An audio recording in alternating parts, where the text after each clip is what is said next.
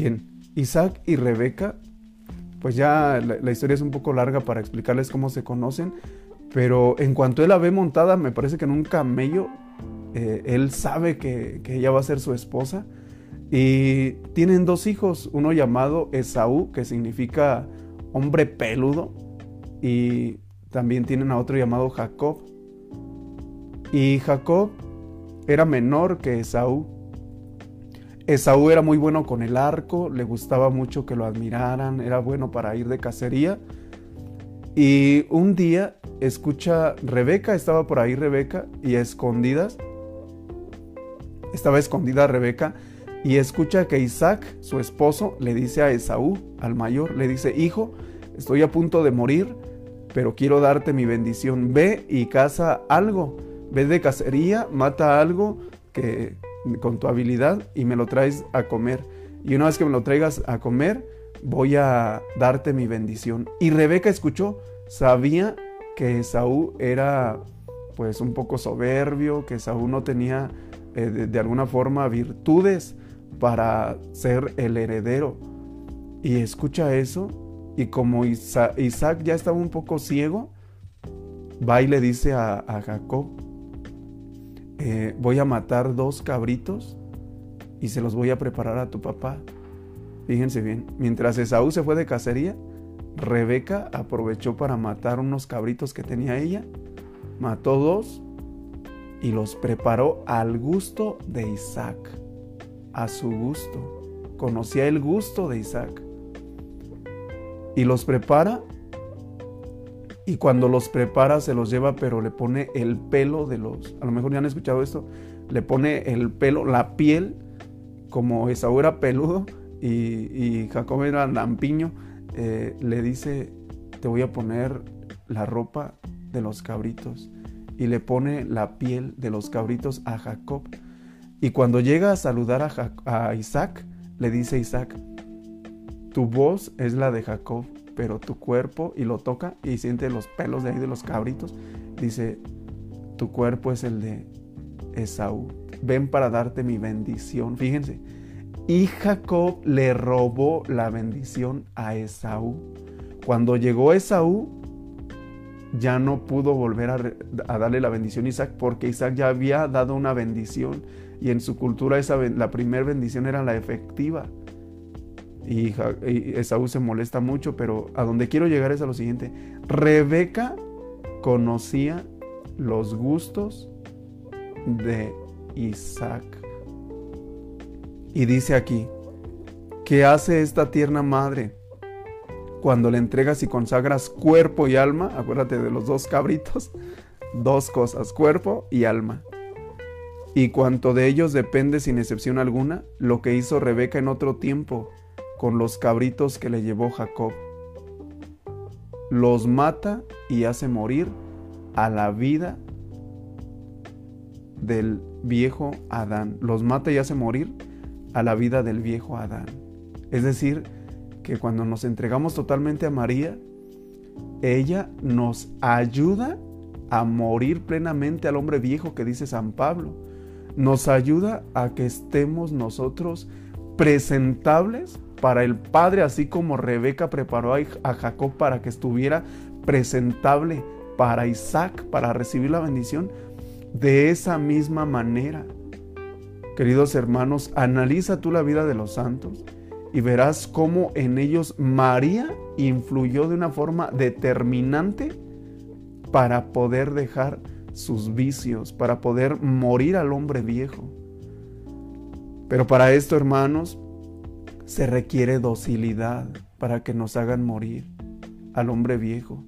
Se requiere docilidad y un poquito de disposición que a veces no la queremos. Un poquito de, dolor, pero muy leve, poquito. Un día me dijo mi director espiritual, me llamó mucho la atención, dice, nosotros hacemos el 1% y Dios hace el 97%, el 99% si nosotros nos dejamos. Pero si no nos dejamos, hermanos, si salimos ahí con nuestro egoísmo y con nuestra quejadera, pues nunca vamos a, morir al hombre viejo. vamos a ir arrastrándolo, así como les puse aquel ejemplo del hombre, aquel de la cobija.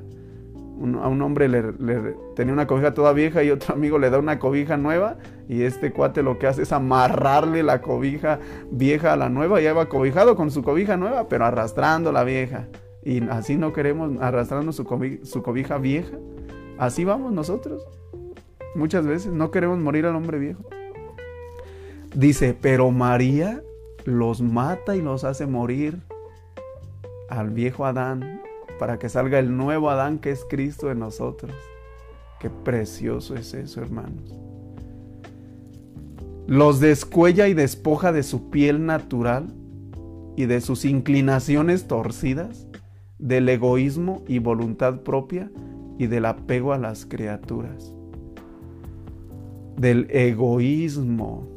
Tú fíjate, somos tan egoístas, hermanos, que hasta en las oraciones pedimos para nosotros nada más. Dice, me, llama la atención algunas peticiones que hacemos porque decimos, te pido por las almas del purgatorio, especialmente por fulano y sultano. ¿Por qué especialmente? ¿Acaso no todos tenemos el mismo derecho? ¿Acaso no la caridad perfecta es orar por todos? Pero eso de especialmente ya está denotando nuestro egoísmo, que queremos que suceda algo más para los nuestros que para otros. Aunque los otros se queden ahí, que, aunque los míos salgan, ya los demás hay que se queden. Si ves cómo muchas veces sale nuestro egoísmo hasta en eso. Y así, y dice, María hace, te prepara y hace que mueras a ese egoísmo, que tengas más claridad para comprender y que ya no comiences hasta con tus peticiones egoístas en la oración. Y eso es solo un, reflejo muchas veces de, todo lo que más hay. Es solamente una, la punta del iceberg, por así decirlo, de, de todas nuestras inclinaciones que traemos. ¿Verdad? Entonces nos hace morir a nuestro egoísmo y voluntad propia, hermanos. Esa voluntad propia, ¿cuál es la que hace que siempre caigamos en los mismos pecados. Es decir, no tenemos una voluntad fuerte. Esto se da mucho en nuestros niños ahora. Están creciendo con una voluntad muy débil, es decir, se les dificulta decir que no al pecado. Con una facilidad caen. Con una facilidad se quedan ahí hasta cinco horas en el celular. Porque su voluntad es débil. No están preparados. Si les hablamos del esfuerzo, de la renuncia, se convencen, pero su voluntad es débil. ¿Y cómo se supera la voluntad débil? Con la disciplina. ¿Y la disciplina qué es? Orden. Orden. Orden para levantarse, para acostarse, para estudiar, para jugar. Orden. Eso es disciplina. Una persona disciplinada es una persona ordenada. Pero no solo eso. Son tres cosas para tener disciplina y que la voluntad se fortalezca y María nos va a ayudar. Es orden, limpieza y puntualidad. Pero no pienses que estoy hablándote solamente del orden cronológico, del orden físico. Limpieza en el alma, hermanos. Pureza. Así se logra la disciplina. Lucha por tener limpia siempre tu alma que no se manche por nada. Porque dice San Agustín, te alegras porque no cometes pecado mortal, pero espántate por la cantidad de pecados veniales que cometes diariamente, porque esos te orillan fácilmente al pecado mortal. Y un día, Santa Gertrudis estaba en oración, y fíjate bien, pero era una santa, ¿eh? no, no, no cualquier persona. Santa Gertrudis vio a Jesús muy llagado en la cruz. Tuvo una, un éxtasis y en ese éxtasis vio a Jesús que tenía muchísimas llagas en su cuerpo. Y le dice, Jesús, ¿quién te ha hecho esto? Y le dice Jesús, tus palabras inútiles me lo han hecho. Imagínate nada, palabras sin pensar que decimos que ofenden, que dañan, pero ya no somos conscientes de eso. Y hasta nos atrevemos a decir, así soy y qué. Así soy. Bueno, pues eh, María nos hace morir a todo eso, al, apego a las criaturas, hermanos. el corazón es como un imán. que, quiere pegarse a, a la gente, que quiere pegarse a una amistad, a una amiga, a un amigo. Y luego hasta por eso andamos enojándonos porque fulana ya le habló a aquella que me cae gorda y, por eso andamos medio molesto. Nos apegamos mucho a las criaturas. ¿Verdad? Yo, yo no, pues yo no soy casado, lógicamente, pero yo no, este, yo no juzgo para nada, ¿verdad? Los matrimonios eh, pues es el amor y qué precioso es eso, que, dos personas que ya tienen hasta 30, 40 años de casados se digan cosas bonitas, te amo, gracias por estar a mi lado y verlos agarrados de la mano. Pero hay una palabra que como que me, me causa cierto escosor. Cuando dicen, si tú te mueres, yo también me muero. Es un, no es un signo de amor. Así lo veo yo. ¿Por qué no es un signo de amor? porque el amor es estar dispuesto a todo, a todo. Y más bien lo que se tiene que hacer, creo yo, y lo sugiero mucho, es que cuando está a punto de partir uno de los dos, se despidan en el amor y se digan, no te preocupes, vete con Él, con el Padre, en sus brazos estás, no te preocupes por mí, yo voy a estar aquí todavía otro tiempo, según el Señor nos permite, voy a estar orando también porque pases directamente al cielo y ora por mi santificación. Y vamos a, seguir y si Dios permite que yo allá te vea otra vez, pues te voy a ver. No te preocupes por mí. Pero eso de que si tú te mueres yo me muero, me suena mucho a como que un apego desordenado, eh, carente de amor verdadero. Porque el amor lo espera todo. Bien, entonces este, vamos a continuar porque si no, no vamos a terminar. Quizá algunos de ustedes tienen actividades, trabajos, déjenme fijo la hora. Bien, Vamos a avanzar. Los purifica de toda suciedad y mancha de pecado, así como preparó los cabritos bien ricos para Isaac. Rebeca, así María nos prepara, hermanos. Entonces, ¿yo qué, yo qué es lo que te puedo decir desde mi experiencia? Tú sé valiente, no tengas miedo, arriesgate y deja que María haga su trabajo. Deja que ella haga su trabajo. ¿Por qué ella? porque ya lo analizamos muchas veces, mm, porque ella es el canal por el que nos llegan todas las gracias y ella sabe administrar bien las gracias. Qué bonito sería que hiciéramos esa oración a María que hacía Conchita Cabrera. Decía, lo que tú quieras, como tú quieras, cuando quieras y a la hora que quieras. Qué precioso es eso, hermanos. Otra vez lo voy a repetir. Qué bonito sería que le dijéramos a María, mamá María, lo que tú quieras, como tú quieras, cuando quieras y a la hora que quieras. ¿Por qué? Porque ese es morir a uno mismo y buscar plenamente la voluntad de Dios. ¿Y quién mejor que María sabe la voluntad de Dios, hermanos? Ella es la mera mera que conoce la voluntad de Dios. Entonces nos libera de todo los, adereza al gusto de Dios y como solo ella conoce perfectamente y en cada caso el gusto divino y la mayor gloria del Altísimo, solo ella puede sin equivocarse condimentar y aderezar nuestro cuerpo y alma a este gusto infinitamente exquisito y a esta gloria divinamente oculta. Hermanos, yo no sé cómo explicar este párrafo, no sé cómo decirte que vale la pena entregarse a Jesús por María. Vale la pena consagrarnos a María. Vale la pena, hermanos. Hace 10 años que lo hice y no sabes en qué aventura me envolvió Dios. Es algo maravilloso, precioso. He disfrutado tanto mi vocación. He, vivido cosas preciosas.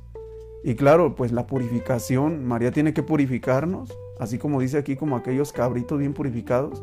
Pero es preciosa hasta la purificación, hermanos. Todo te sabe bien, pero solo si tú quieres.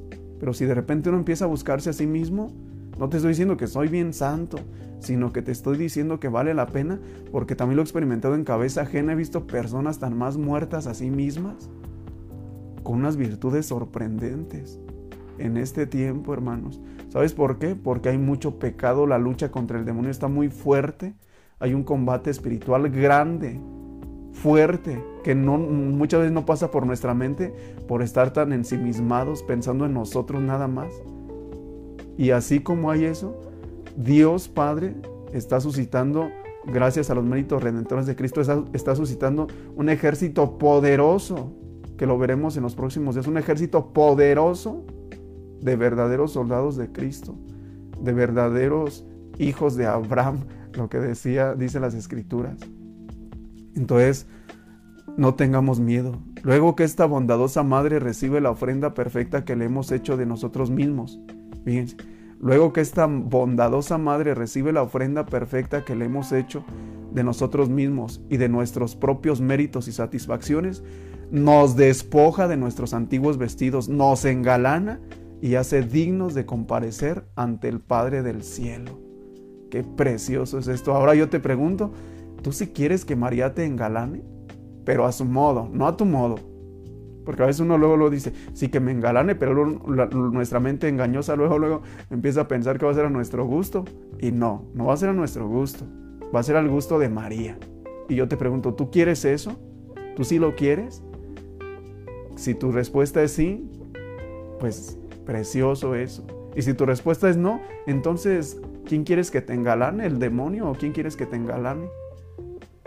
Pues ahí están las preguntas. Nos reviste con vestidos limpios, nuevos, preciosos, perfumados, como Esaú, el primogénito, es decir, de Jesucristo, su Hijo, los cuales guarda ella en casa, o sea, tiene en su poder ya que es la tesorera y dispensadora universal y eterna de las virtudes y méritos de su Hijo, Jesucristo. Virtudes y méritos que ella conoce y comunica a quien quiere, de modo que todos los de su casa, sus servidores y esclavos, lleven doble vestidura, la de su hijo y la de ella. Fíjate qué precioso esas dos pieles que le puso Rebeca a su hijo Jacob. Esas dos pieles ahora se transforman en, vestidos, el vestido de Jesucristo y el vestido de María, que nos los pone. Qué precioso es esto, hermanos. Con estos vestidos nuevos de alto precio y agradabilísimo olor, y con cuerpo y alma bien preparados, se acerca confiados al lecho del Padre Celestial. Se acercan ellos, fíjate, ya una vez que tienes estas vestiduras, te acercas confiado y, haces lo que dice San Bernardo de Claraval. Me encantaron estas palabras. Dice, yo, ese, ese hombre era pues mariano totalmente, dice, yo usurpo de las entrañas de Dios lo que necesito para mi santificación. Fíjate qué palabras tan preciosas. Usurpo de las entrañas de Dios. Y es lo que hizo, lo que hizo Jacob. Usurpó la bendición de su papá Isaac gracias a Rebeca. Y es lo que hace, hacemos nosotros, gracias a María, si nos dejamos revestir por ella. Pero a su modo, lo repito. ¿Por qué lo repito? Pues yo sé por qué lo repito, pero lo repito, a su modo, no a tu modo, no a mi modo, al de ella, al de ella, a su modo. Que oye y distingue otra vez, con estos vestidos nuevos de alto precio y agradabilísimo olor, y con cuerpo y alma bien preparados, se acerca se acercan confiados al hecho del Padre Celestial. Los hijos se acercan confiados, ya bien revestidos, que oye y distingue su voz, que es la del pecador, toca sus manos cubiertas de pieles, percibe el perfume de sus vestidos, come con regocijo de lo que María, Madre de ellos, le ha preparado, y reconociendo en ellos los méritos y el buen olor de Jesucristo y de su Santísima Madre, les da su doble bendición, bendición del rocío del cielo, Hermanos, si comprendiéramos esto, fíjense que está entre comillas por algo, está entre comillas, bendiciones del rocío del cielo. Nosotros somos polvo, acuérdate lo que dice en lo que dice el ministro cuando nos pone la ceniza. No olvides que eres polvo y en polvo te convertirás. Aquel miércoles de ceniza. No olvides que eres polvo y ese rocío, hermanos, nos empapa a nosotros polvo seco nos empapa y hace que florezcan plantas preciosas, las plantas de las virtudes, las plantas del buen olor de Jesucristo. Porque no es lo mismo oler a pecado, hermanos, que oler a gracia, que oler a virtudes. Me he sorprendido en, leyendo algunas vidas de santos, ¿verdad? Cuando puedan, consíganse este librito de, estos libritos, miren,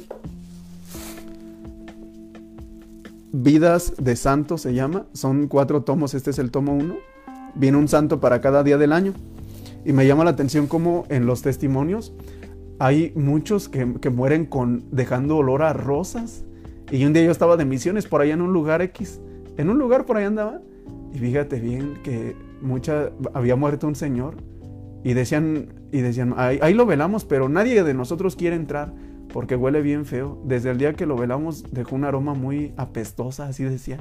Imagínate nada teniendo toda nuestra vida para hacer que esa aroma fea de pecado cambie, decidimos morir así, mal, oliendo mal. ¿Tú a qué quieres oler cuando te mueras? ¿A puras rosas o a qué? ¿A qué quieres oler? Luchemos por desde ahorita tener ese perfume de los hijos de Dios. Eso significa el olor cuando nos crisman, cuando nos ungen. Qué bonito. Es decir, de la gracia divina. Es ese buen olor, la gracia, que es semilla de la gloria y bendición de la fertilidad de la tierra. Es decir, que es buen padre, ese buen padre les da el pan de cada día y suficiente cantidad de bienes en este mundo, hermanos. Hasta en eso se fija la Virgen y jamás nos deja al abandono, siempre está al pendiente de nosotros. Y me consta tanto, hermanos, en todo este tiempo, a donde se ha caído, jamás, jamás me ha faltado nada. Jamás. Yo estoy seguro que a ti jamás te va a faltar nada. Cumple con tus deberes porque en cuanto te consagres, ahora solo serás administrador de los bienes de María. Cumple bien eso. Administra bien todos los bienes. Tus carros, tus casas, administralas bien. Recuerda, no te digo que vivas en la miseria, tienes que vivir dignamente, tienes que administrar y si Dios te ha concedido mucha bendición económica, administrala bien, porque de, ahí en adelante, cuando te consagres, todos esos bienes, todos esos bienes le pertenecen a la Virgen y tienes que consultarla a la hora de administrar, para que seas un buen administrador y al final de tu vida diga las palabras del Evangelio.